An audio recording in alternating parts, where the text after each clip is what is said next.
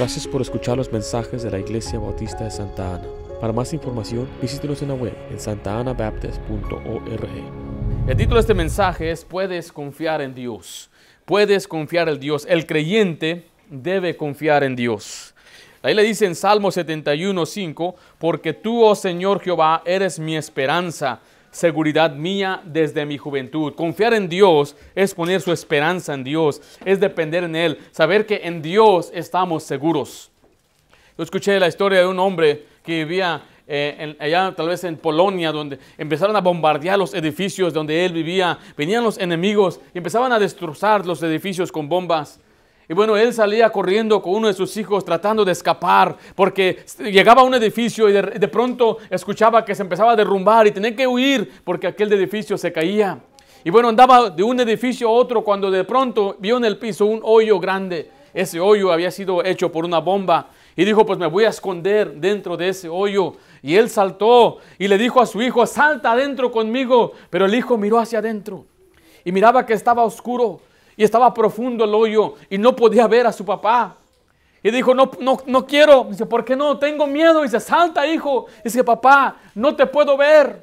Él le decía, tú no me puedes ver a mí, pero yo te puedo ver a ti. Salta. Y aquí el muchacho saltó y el padre lo aparó, lo recibió. Quiero decirle a usted que muchas veces estamos en peligros y problemas y se siente como que usted no puede ver a Dios, pero tenga por seguro que Dios le puede ver a usted. Dios está en control y Dios sabe lo que es mejor. Dios es bueno, Dios es poderoso. Y en este pasaje vamos a aprender que Dios quiere que confiemos en Él. Puedes confiar en Dios. La Biblia dice que había una generación que se alejó de Dios. Y este pasaje nos da un esquema del pueblo de Israel desde que Dios lo sacó de Egipto hasta que estableció a David como rey. Encontramos aquí una, también una gran responsabilidad, nos dice ahí el versículo 5, para los padres. Dice, Él estableció testimonio en Jacob y puso ley en Israel, la cual mandó a quienes? A nuestros padres, mire, que la notificasen a sus hijos para que lo sepa la generación venidera y los hijos que nacerán y los que se levantarán lo cuenten a sus hijos a fin de que pongan en Dios. ¿Qué cosa?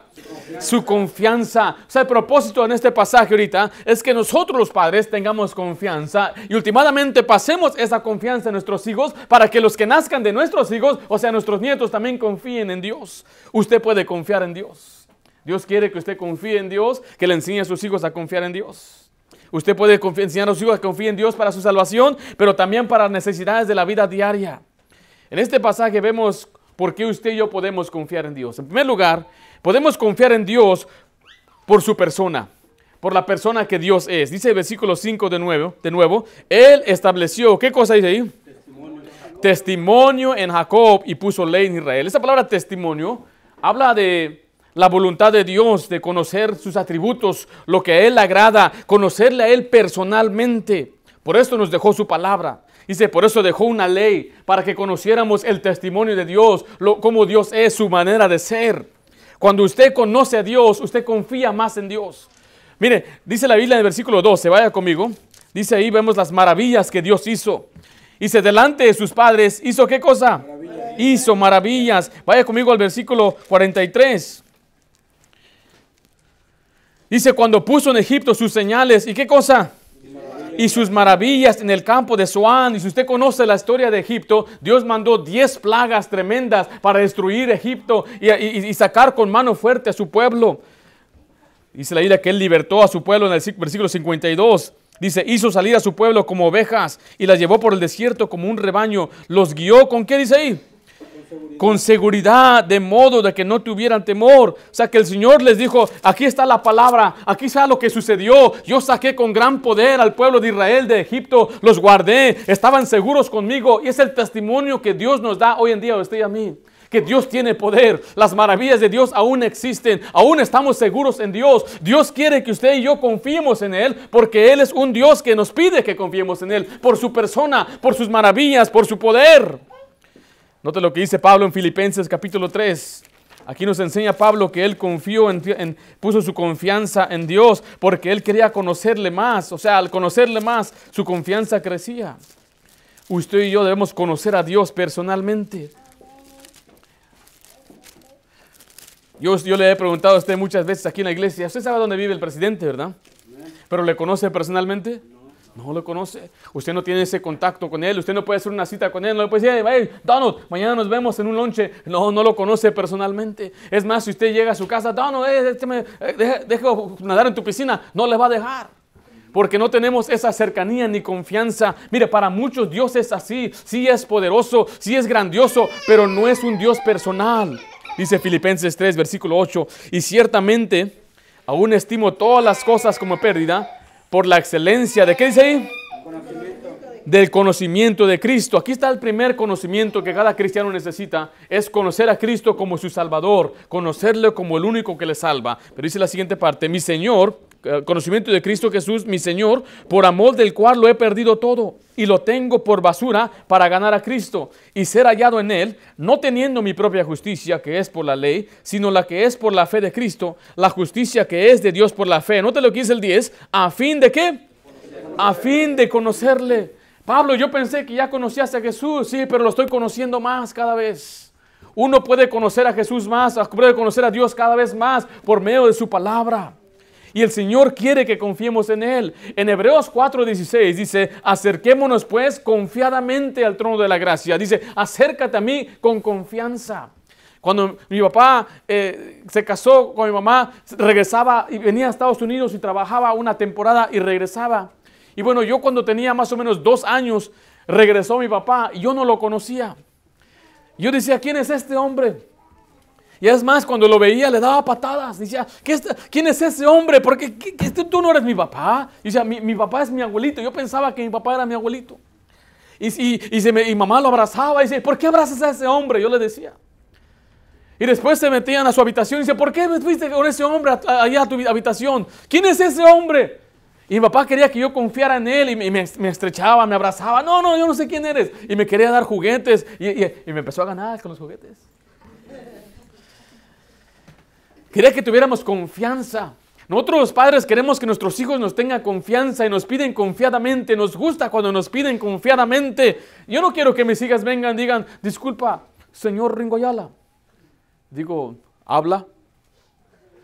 ¿Me podrá otorgar, por favor, un chicken sandwich de Jack in the Box? ¿Es posible? Esta solicitud que vengo a traerle. Bueno, voy a ver si acaba en la agenda y el presupuesto me lo permite. ¿No verdad que no? Ellas vienen, daddy, daddy, chicken sandwich. Vienen con confianza, tienen esa confianza de acercarse a mí y pedirme, y pedirme lo que ellos quieren. Y a veces cuando digo, va a venir Navidad, viene tu cumpleaños, ¿qué quisieras? Yo digo, ojalá no pidas algo muy caro porque el otro día se complacieron con unas plastelinas de 6 dólares, qué bendición. Pero viene Navidad y si les compré un tremendo, se juntaron juntas, se armaron, hicieron ellas una, así como César Chávez se juntó con todos los ah, campesinos y, formaron una petición y, y bueno, me pidieron algo con toda confianza. A mí me gusta que me pidan mis hijas. No siempre se los doy, pero me gusta. Porque a veces me gusta decirles, nope. pero dice, acerquémonos confiadamente. Debemos tener confianza con Dios. Hebreos 13:6 dice de esta manera también. Vaya conmigo a ver Hebreos 11, 13:6.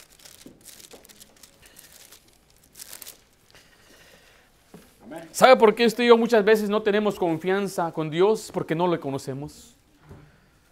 Sentimos que Dios no puede o no quiere contestar, no nos quiere ayudar. Dice versículo 6, de manera que podemos decir, ¿cómo? Confiadamente el Señor es mi ayudador, no temeré lo que me pueda hacer el hombre. El Señor es mi ayudador. Y en mena de Juan 5:14 dice, y esa es la confianza que tenemos en Él, que si le pedimos alguna cosa conforme a su voluntad, Él nos oye. Dice que uno puede tener confianza en Dios cuando uno guarda su voluntad, cuando usted conoce a Dios y hace lo que a Él le agrada, entonces usted confiadamente le puede pedir a Dios. Regresando ahí a Salmo 74, usted puede ver ahí a un hombre al final llamado David, David era un hombre que confiaba en Dios. David era muy a menudo perseguido por sus enemigos. Estos buscaban matarle. Pero él decía en Salmo 56, 3, en el, en el día que temo, yo en ti confío. En el día cuando viene el temor, dice, yo confío en ti. Quiero hacer una pregunta. ¿Qué hace usted cuando viene el día del temor? ¿Qué hace usted cuando vienen las malas noticias? ¿Qué hace usted cuando viene algo negativo a su vida? ¿Usted confía en Dios? Mira, hay mucha gente que se desanima porque no está confiando en Dios. Hay mucha gente que empieza a deprimirse y empieza a hacerse sus su, uh, uh, fiestas de, de, lágrimas y quieren llorar en sus penas. Mire, no lo haga, confíe en Dios. Tenga confianza que Dios le va a ayudar. Él es su ayudador. Él dijo en Salmo 31, 13, porque oigo la calumnia de mucho. El miedo me asalta por todas partes mientras consultan juntos contra mí e idean quitarme la vida. Mas yo, dice David, en ti confío, oh Jehová. Tú eres mi Dios. Después dijo esto, en, en tus manos están mis tiempos. Está diciendo David, si yo voy a morir es porque Dios quiere que yo muera. Si yo voy a vivir es porque Dios quiere que yo viva. Pero yo confío en Dios. Y quiero decirle que si usted llega a ese punto de confiar en Dios, que si Dios dice aquí, hasta aquí llegas, y usted dice, Señor, si hasta aquí me quieres, yo estoy contento, mire, su vida será llena y cumplida, vivirá, sin temor del mañana, porque usted sabe, Dios está en control y lo que Dios quiera, eso es mejor. ¿Conoce usted a Dios? ¿Quién es Dios para usted? Alguien dijo esto una vez. La Biblia dice que Él es el rey de los judíos, que Él es el rey de Israel, Él es el rey de justicia, el rey de los siglos, el rey del cielo, el rey de gloria, el rey de reyes y señor de señores. Los cielos cuentan la gloria de Dios y el firmamento anuncia las obras de sus manos. No hay manera de medir su amor ilimitado. No hay telescopio que pueda hacer visible las costas de sus provisiones. No hay barrera que puedan impedir que Él derrame sus bendiciones. Él es fuerte sin rendirse. Él es íntegramente sincero, eternamente firme e inmortalmente lleno de gracia e imperialmente poderoso. Él es imparcialmente misericordioso. Él es el Rey de Reyes. Él es el Hijo de Dios y es Dios el Hijo. Él es el Salvador de los pecadores. Él es el centro de toda la civilización. Él se destaca en sí mismo. Él es inigual. Él es incomparable, sin precedentes. Es supremo, preeminente, eminente. Él es el concepto más elevado de toda la literatura. Es la personalidad más alta de la filosofía. Él es la necesidad cardenal de la religión espiritual. Él es el milagro de las edades. Él es el único que puede suplir las necesidades. Él fortalece al débil, ayuda al tentado, simpatiza y salva, guarda y guía, sana al enfermo, limpia al leproso, Él libra al cautivo, defiende al débil, bendice a los pequeños, sirve a los, uh, sirve a los desafortunados, considera a los ancianos, recompensa a los diligentes, Él embellece a, a los mansos. Mi rey es la clave de todo el conocimiento. Él es la fuente de la sabiduría. Él es la fuente de la, de la, liberación. Él es el camino de paz. Él es el camino de justicia. Él es la verdad de la santidad. Él es la entrada a la gloria. Él es el jefe de los fuertes, el capitán de los conquistadores. Él es la cabeza de los héroes. Él es el líder de los legisladores. Él es fuerte. Él es el, el, el fuerte y vencedor. Es el gobernador de los gobernadores. El príncipe de los príncipes. El rey de reyes y señor de señores. Él es mi rey. Mire, su oficio son muchos, sus promesas son seguras, su vida es sin igual, su bondad es ilimitada, su misericordia es eterna, su amor nunca cambia, su palabra es abundante, su gracia es suficiente, su yugo es fácil, su carga es ligera. Quisiera describírtelo, pero sabes que es indescriptible es incomprensible, es invencible, es irresistible. El cielo de los cielos no puede contenerlo, mucho menos puede el hombre explicarlo. No lo puede sacar de su mente, no lo puede sacar de tus manos, no puede sobrevivirle, no puede vivir sin él. Los fariseos no podían detenerlo, Pilato no encontró culpa en él, los testigos no se pusieron de acuerdo para acusarle, Herodes no pudo matarlo, la muerte no pudo destruirlo y la tumba no pudo retenerlo. Siempre ha sido rey y siempre lo será. No tiene un predecesor y nunca tendrá un sucesor. No hubo alguien antes que él y no habrá otro como él. No lo puedes destituir. ¿Sabe qué? Él no va a renunciar. ¿Conoce usted a Dios así? Si usted no lo conoce de esa manera, por eso le hace falta la confianza en Dios. Cuando usted conoce a Dios como Dios lo describe, usted tendrá una tremenda confianza en el Señor. Venga lo que venga, usted está seguro, bien plantado, bien arraigado, sin duda, sin temor, porque usted conoce a Dios. Acérquese a Dios confiadamente. Usted quiere vivir una vida goza, llena, cumplida, aprenda a confiar en Dios. ¿Cómo se aprende a confiar en Dios, pastor? Conociendo a Dios. Usted puede confiar en Dios. Primeramente, podemos confiar en Dios por su persona. En segundo lugar, podemos confiar en Dios porque Él es bueno. Dios es bueno, dice Salmo 78, versículo 38. Salmo 78.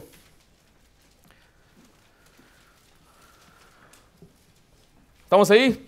Dice, pero Él, mire, misericordioso, perdonaba la maldad y no los destruía, y apartó muchas veces su ira y no despertó todo su enojo. El 39 dice, se acordó que, eran carne, soplo que va y no vuelve. Aquí usted ve el pasaje del contexto anterior, está diciendo que el pueblo de Israel era rebelde, era obstinado, era desobediente, pero dice la Biblia que él era misericordioso. La palabra misericordia puede ser explicada de esta manera sencillamente es que Dios no nos paga conforme a lo que merecemos. Porque lo que usted y yo y todo pecador merece es el castigo eterno en el infierno, es destrucción, es una maldición de parte de Dios. Pero dice la Biblia que Dios es misericordioso y perdonador. Y dice no solamente eso, pero Él entiende que somos carne. O sea, que somos pecadores y fallamos. Y a pesar de ser rebelde, dice Dios era fiel, era misericordioso. La le dice que pecaron contra Dios, pecaron al desobedecer sus mandamientos, tentaron a Dios y le retaron y dijeron, pero nada más este Dios nos sacó, ¿podrá darnos pan? ¿Podrá darnos comida? Y Dios les mandó el pan y Dios le mandó la comida, retaron a Dios y Dios se enojó con ellos. Eran incrédulos, no le creían. Dice versículo 22 de esta manera.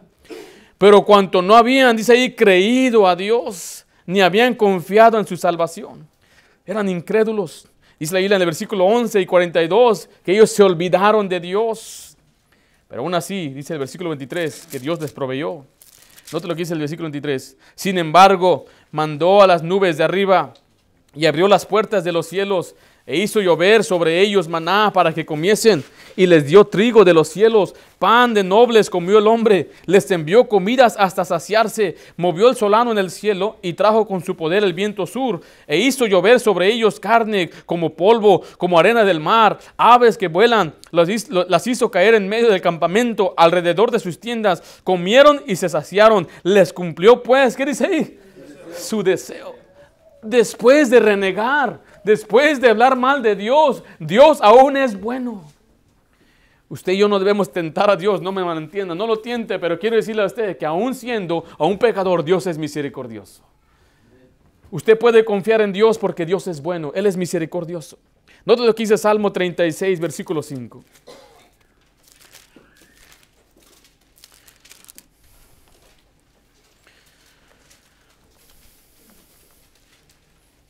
Jehová hasta los cielos, dice la Biblia, ah, llega tu misericordia y tu fidelidad alcanza hasta las nubes.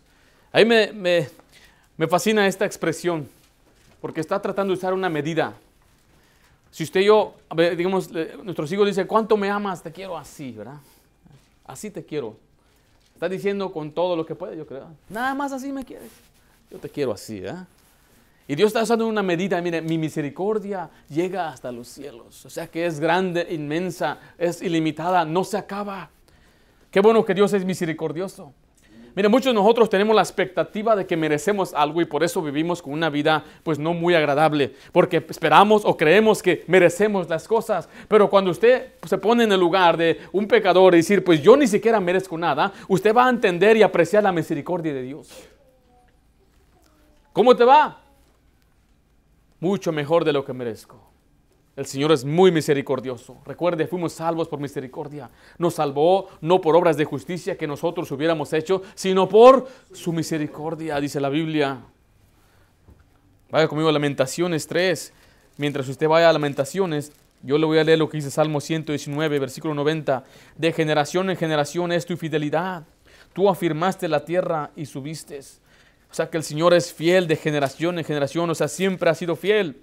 Lamentaciones 3, dice versículo 22 al 23. Por la misericordia de Jehová no hemos sido consumidos, porque nunca decayeron sus misericordias. Nuevas son cada qué? Cada mañana grande es tu fidelidad. O sea que el Señor cada día nos da misericordia. Usted y yo necesitamos misericordia cada día. Y cada día nos da de su fidelidad. Ahora aquí, en 2 Timoteo 3:13, le voy a leer lo que dice, si fuéramos infieles, Él permanece fiel. Él no se puede negar a sí mismo. El Señor muy a menudo en la Biblia usa el ejemplo de un esposo a una esposa, como la relación que tiene Dios con su pueblo. Y él tomó un hombre llamado Oseas y le dijo a Oseas, ve y búscate a una de las mujeres entre las rameras y cásate con ella. Y Oseas obedeció a Dios, se casó con una mujer que su oficio era vender su cuerpo sexualmente. Y bueno, esta mujer le fue infiel y tuvo dos hijos, esta mujer que no eran de él. Dice la Biblia que una vez se fue y la vendieron y él fue y las volvió a comprar y se la volvió a traer a su casa. Si usted lee el final del libro de Oseas, ahí aprende Oseas la lección que Dios estaba tratando de, eh, de dar al pueblo. Y él dijo, así como ustedes han adulterado y han fornicado con los dioses ajenos, así yo les amo. Dios dice, aunque sea una, tengo una esposa adúltera, así, así los amo yo a ustedes. Y hoy en día es muy difícil poder ver gente, especialmente que no conoce al Señor, perdonar a un cónyuge que es infiel. Pero bíblicamente eso es lo que un cónyuge debe hacer.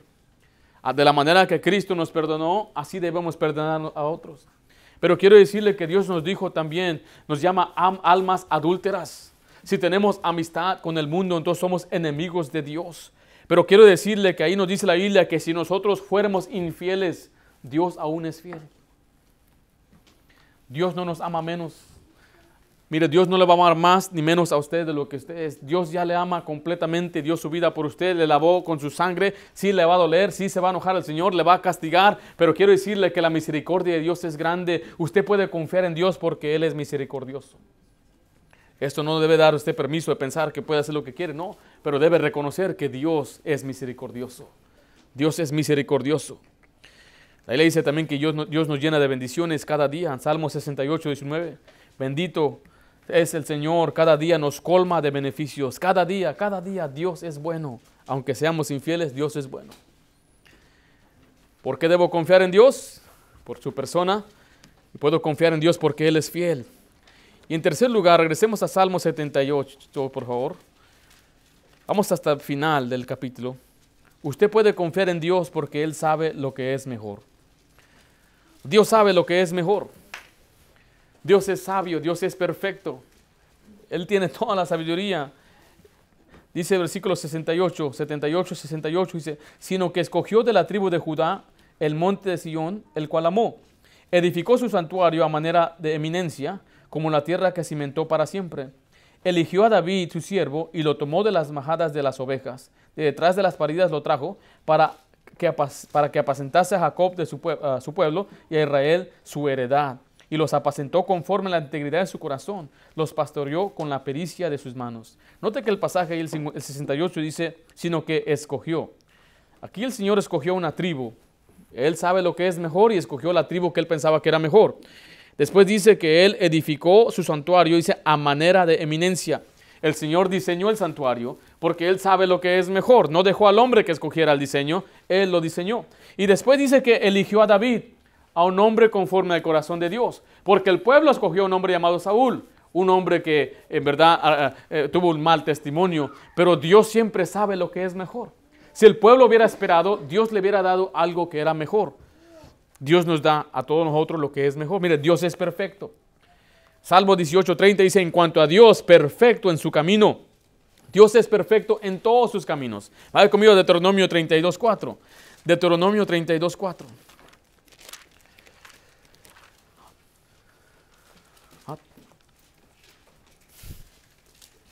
Deuteronomio 32:4.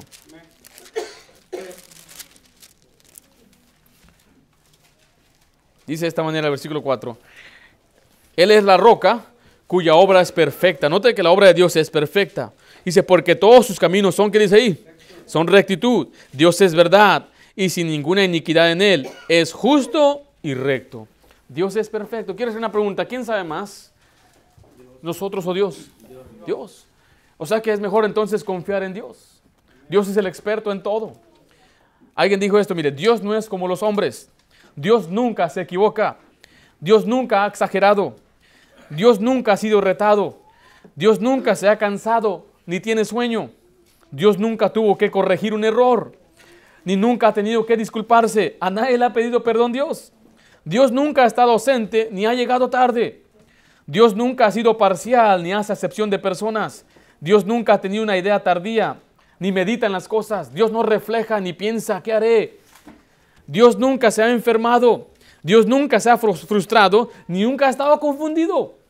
Dios no cambia, Él es el mismo hoy, ayer y por los siglos. Dios sabe lo que es mejor.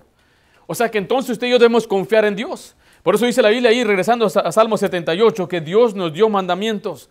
Dios le dio mandamientos al pueblo porque Él sabe lo que es mejor. Dice el versículo 5, 78, 5, Él estableció testimonio en Jacob y puso ley en Israel. Note que Él dio la ley. Él puso una ley y mandó a nuestros padres que la enseñaran a notificarse en los hijos, pero también para que la guardaran, dice el 7, que guardaran los mandamientos. Mira, la Biblia dice que la ley de Jehová es perfecta. En Romanos 17 dice que la ley es santa, es buena y justa. Dios nos dio su ley para nuestro bien. Si uno guarda la ley de Dios, sabe que se va a librar de muchos problemas. Se libra de muchos problemas emocionales y físicos. El que no obedece la ley de Dios y no sigue lo que Dios dice, pues va a enfrentar no solamente las consecuencias terrenales, por ejemplo, la ley dice que el hombre no debe embriagarse, no debe emborracharse, y el hombre que se emborracha siempre después tiene malas consecuencias. Yo he visto hombres perder su trabajo, he visto hombres destrozar sus matrimonios, dejar todo, la gente, la familia lo corre, no te queremos aquí, eres un borracho, destruyen su testimonio, todo su dinero lo desperdician porque no obedecieron el mandato de Dios. Si ellos hubieran obedecido el mandato de Dios, pues se hubieran ahorrado de tantos problemas. Había un niño que llegó a la iglesia y dijo, predicador, ¿podrás tú orar con mi papá? Dice, claro que sí, ¿dónde está tu papá? Él está en la cárcel, está por ser ejecutado. ¿Cómo? ¿Qué pasó? ¿Qué hizo? Dice, él anoche se enojó con mi mamá, estaba embriagado, estaba tomando y, se, y mató a mi mamá. Dice, mi, mi papá no tiene la culpa, la culpa lo tiene el whisky, decía el muchacho. Y fue a hablar con el Señor. El Señor andaba con un remordimiento. Dice, no me acuerdo qué pasó. Yo no lo hice, yo no fui. Los, la, policía me dice que me encontraron con la sangre de ella y me, y, me, y me apresaron. Y bueno, me van a ejecutar. Y oró con él. Bueno, a la hora que indicada lo ejecutaron. Y al día siguiente eh, trajeron al ataúd ahí con el cadáver del papá y de la mamá a la iglesia. Y ahí está el niño entrando con su hermanita y le dijo el, el, niño a su hermanita, vayamos a besar a papá y a mamá una última vez. Y decía que el predicador le dolía en su corazón por todo el daño que causa el licor. Por eso Dios nos dice claramente que no debemos embriagarnos donde hay disolución, porque la gente hace cosas, no se acuerda, destruye todo.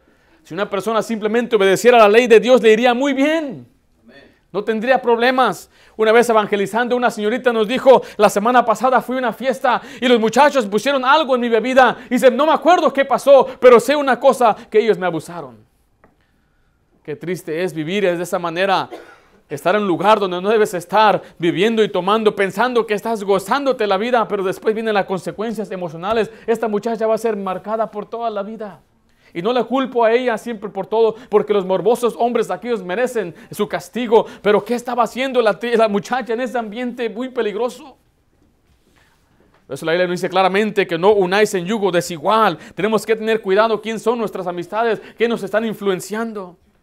Si usted simplemente obedece el mandamiento de Dios que es bueno y santo, uh, le va a ir muy bien. Le va a librar de la ruina, espiritual le va a dar bendiciones. Salmo 25, 10 dice, todas las sendas de Jehová son misericordia y verdad para los que guardan su pacto y su testimonio. Si usted guarda la senda, los mandamientos de Dios, Dios le va a dar verdad y misericordia, le va a dar bendiciones. Usted debe guardar sus mandamientos y confiar en Dios. Dice Salmo 37, 5, encomienda a Jehová tu camino y confía en Él y Él hará. Les hablaba hace un momento de que a muchos de los jóvenes les enseñamos, pórtate bien, haz esto, y no lo entienden. No saben por qué. Pero es el mismo mensaje aquí, está diciendo, encomiéndate a Dios, confía en Él, Dios sabe lo que es mejor, tú no lo entiendes, no lo comprendes, pero solamente debes confiar en Dios y Dios lo va a hacer, Dios hará, quiere decir que va a hacer su obra, Dios nos va a bendecir. Muchas veces podemos confiar en Dios, no podemos confiar en Dios porque no hacemos lo que pedimos.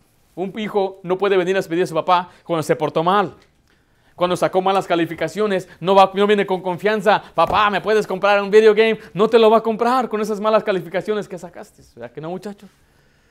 Can I get Fortnite? Ese es gratis, ¿verdad? ¿Me puedes comprar ese games? No, ¿cómo te voy a comprar si te portaste mal? Yo acuerdo cuando venía el paletero, ¿verdad?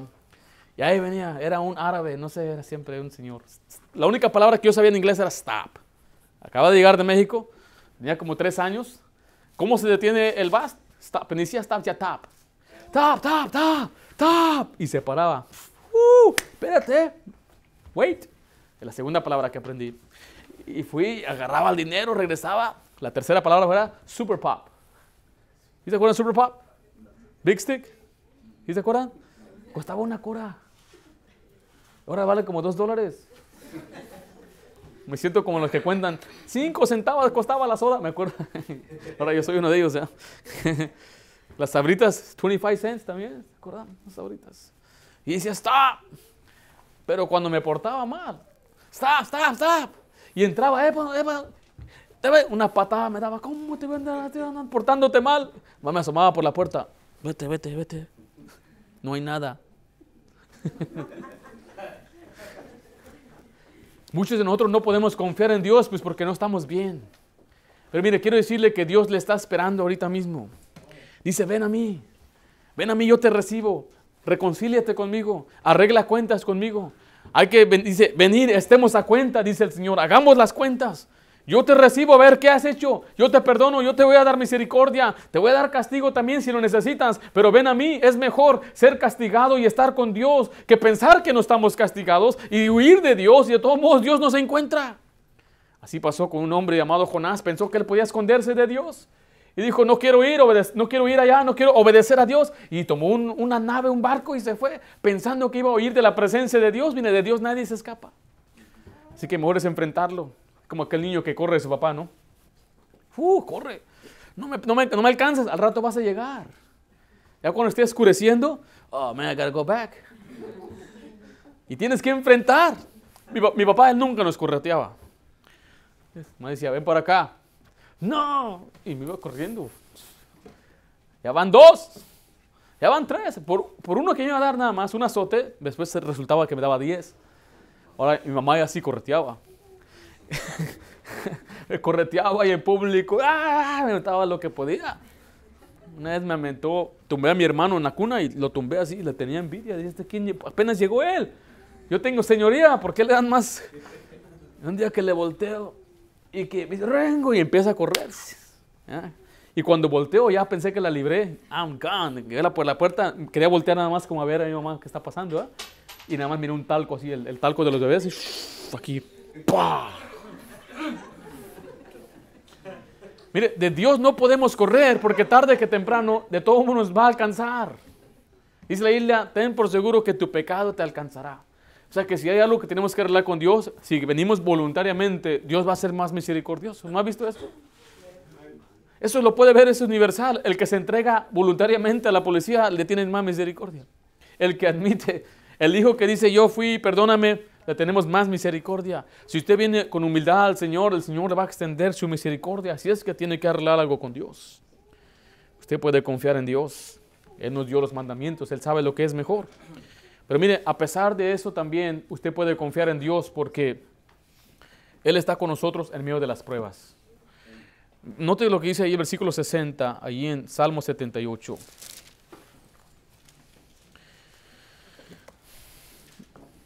Dice el 60 de esta manera. Dejó, por tanto, el tabernáculo de Silo, la tienda en que habitó entre los hombres, y entregó a cautiverio su poderío y su gloria en mano del enemigo. Aquí dice que se enojó tanto que él entregó al pueblo de, Israel a los enemigos. Pero vean, vean la gente que sufrió. Dice, entregó también a su pueblo la espada y se irritó contra su heredad. Él, el fuego, devoró a quienes? A sus jóvenes y a sus vírgenes, o sea, las señoritas, no fueron loadas en, cantos nupciales. Está diciendo aquí que mucha gente sufrió sin tener culpa. ¿Qué culpa tenían los niños, las criaturas, los jovencitos? De lo que los padres hicieron. Y muchas veces quiero decirle, quiero tomar este principio para aplicarlo a nosotros, que en el transcurso de nuestras vidas y eventos que vamos a enfrentar, vamos a sufrir. Va a haber pruebas, Va a haber enfermedades, va a haber malas noticias, va a haber ruina económica, va a haber problemas en nuestro cuerpo de, por la edad y va a haber muchas pruebas. Pero quiero decirle a usted que Dios está en control de todos modos. Usted debe confiar en Dios a pesar de las pruebas. Job dijo esto en Job 23:10, mas Él conoce mi camino, me probará y saldré como oro. Después dijo en, en Job 13:15, he aquí, aunque Él me matare, en Él esperaré No obstante, defenderé delante de él mis caminos. Job está diciendo, aunque Dios me matare, de todos modos confío en Dios. Si Dios mismo quiere quitarme la vida, si Dios mismo quiere arrebatar tal vez mis hijos de mí, yo voy a confiar en Dios. ¿Usted se ha preguntado por qué hay problemas? A quienes preguntan esto, hacen estas preguntas. ¿Por qué se fue mi papá? ¿Por qué mis padres se divorciaron? Una señorita nos contaba a nosotros ya de 23 años, el tiempo más doloroso de su vida, a los 7 años cuando sus padres se divorciaron, todavía le dolía. ¿Por qué se divorciaron mis padres? ¿Por qué se murió mi papá? ¿Por qué se murió mi mamá? Otros podrán decir, ¿por qué fui abusado? ¿Por qué tengo problemas familiares? ¿Por qué esta enfermedad? ¿Por qué me trataron injustamente? Los padres podrán hacerse la pregunta, ¿por qué nos rompen el corazón los hijos? Yo creo lo, lo más doloroso para un padre puede ser esto, ¿por qué te llevaste a mi hijo? Una vez estábamos, eh, eh, yo estaba en la casa, era un, sábado por la mañana, y, mi esposa me manda un mensaje de texto. Y me dijo que el hijo de nuestro pastor, el americano que nos envió, había muerto. Me dijo, Tyler, died. Tyler se murió. Yo fui inmediatamente a avisar a mis padres y le dije lo que había sucedido. El pastor de la iglesia enviadora nuestra, su hijo de él falleció en un accidente de auto. Y mi mamá empezó a llorar, empezamos a, pues, a pensar, a meditar en ello y tratar de investigar y pues qué pasó. Después nos dimos, un cuenta, nos dimos cuenta de la historia, qué fue lo que sucedió. Fuimos al funeral, una cola larga, duró nueve horas el funeral. Tanta gente que apreciaba a ese, a ese pastor, tanta gente que lo aprecia. Cuando nos acercamos a saludarlos, una sonrisa, nos saludaron, nos abrazaron. Ella y mi mamá abrazaron y lloraron. Y era una tristeza ahí ver el cadáver del jovencito de 17 años. Años después pude yo conocer y saber un poco más de la historia porque es, registraron la historia en un libro. El libro da los detalles. El muchacho había regresado de un campamento de, de niños, era un consejero. Había estado ayudando a un campamento de niños y regresó. Y, y, ese dice el papá, recuerda bien la memoria que su hijo estaba echándose clavados, era durante las Olimpiadas, cuando Phelps era el campeón. Y le decía al papá, bromeando, yo creo que nadas como Phelps. Sí, papá, ¿tú crees que yo nado como Phelps? Sí, tú eres un buen, eres bueno para natación. Y bueno, esa noche le dijo, papá, el hijo, de, mi amigo va a ir a, allá hacia el norte, a Santa Clara, a visitar un colegio. ¿Me das permiso de acompañarlo? Él va con su papá y su papá era un pastor ahí en la iglesia, uno de los otro, otro idioma. Y el papá dice que la pensó. Dice que su hijo nunca le dice dos veces, solamente cuando le dice sí o no, le dice, papá, ¿estás seguro? Y le dijo ese día, no creo que debes ir. Y el hijo le dijo, papá, ¿estás seguro? Y la pensó le dijo, está bien, ve. Dice que iban manejándose ya más de ocho horas en, en, en la carretera. Y ahora le tocó al muchacho manejar. Tenía 18 años, recién había re recibido su licencia y andaba él manejando. Y el papá de él, que era el pastor, que hablaba otro idioma, no sé si era de Camboya, se sentó atrás y, y se empezó, a, se dormió. Y pues ya era noche y los, nada más ellos iban enfrente. De pronto dice que un carro estaba estacionado en la orilla y trató de hacer una U desde la orilla. Y al tratar de hacer la U, pues ellos le pegaron. Y al pegarle dice que el carro se volteó al revés. Y salió el papá y salió el muchacho y el papá salió con un brazo quebrado y le dijo, ¿dónde está Tyler? Tyler está todavía adentro del carro. Dice que él fue y se le quitó el cinto y lo arrastró, lo sacó para afuera y estaba sangrando por su boca y nomás estaba haciendo como que le dolía mucho el pecho. Unas horas después murió. Y ahora les tocaba dar la noticia a la familia. El papá estaba en el hospital y le tocó a la hija de él llamar y llama a las 2 de la mañana. Contesta el teléfono. Sí, bueno, ya se identificó, soy fulana. ¿Cómo estás?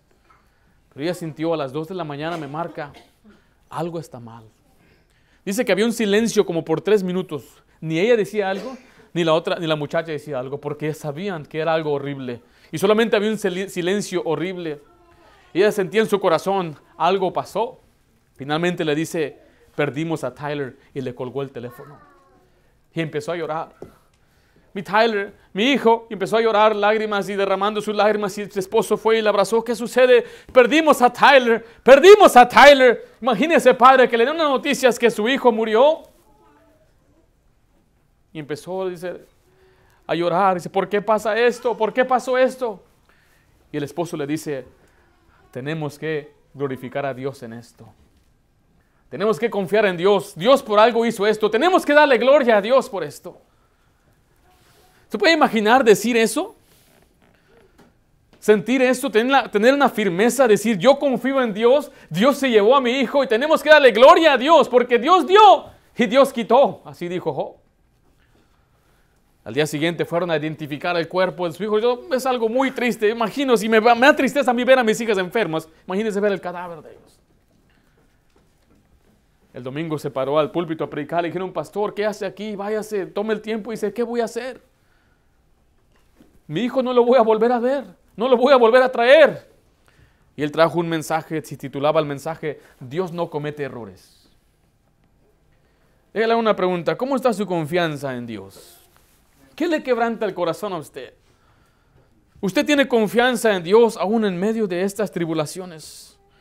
Hay muchas preguntas por las cuales usted nunca va a recibir la respuesta, pero usted debe confiar en Dios. Hay un canto que dice, lo entenderemos todo más allá. Eh, dice eh, otro canto, nada sé sobre el futuro. Dice, desconozco lo que habrá. Es probable que las nubes mi luz venga a opacar. Nada temo del futuro, pues Jesús conmigo está. Yo le sigo decidido, pues Él sabe lo que habrá. Mi sendero es brillante cuando goce de su amor. Más ligeras son sus cargas cuando voy con mi Señor. Cuando llega a las mansiones que en la gloria preparó, ya no más tendré temores. Muchas cosas no comprendo del mañana con su afán. Mas un dulce amigo tengo que mi mano sostendrá. Qué tremendo es tener a Cristo como nuestro guía. Quiero decirle aquí en esta, en esta mañana de nuevo, usted puede confiar en Dios. Usted debe aprender a confiar en Dios. Confíe en el Señor. Conozca más al Señor. Conózcalo más y cuando usted más lo conozca, más confianza tendrá y tenga por seguro que las pruebas vendrán y un día vendrá aquel día malo y fuerte. Cuando venga ese día, usted diga, yo en Jehová confío. Vamos a hacer una oración en este momento, oremos.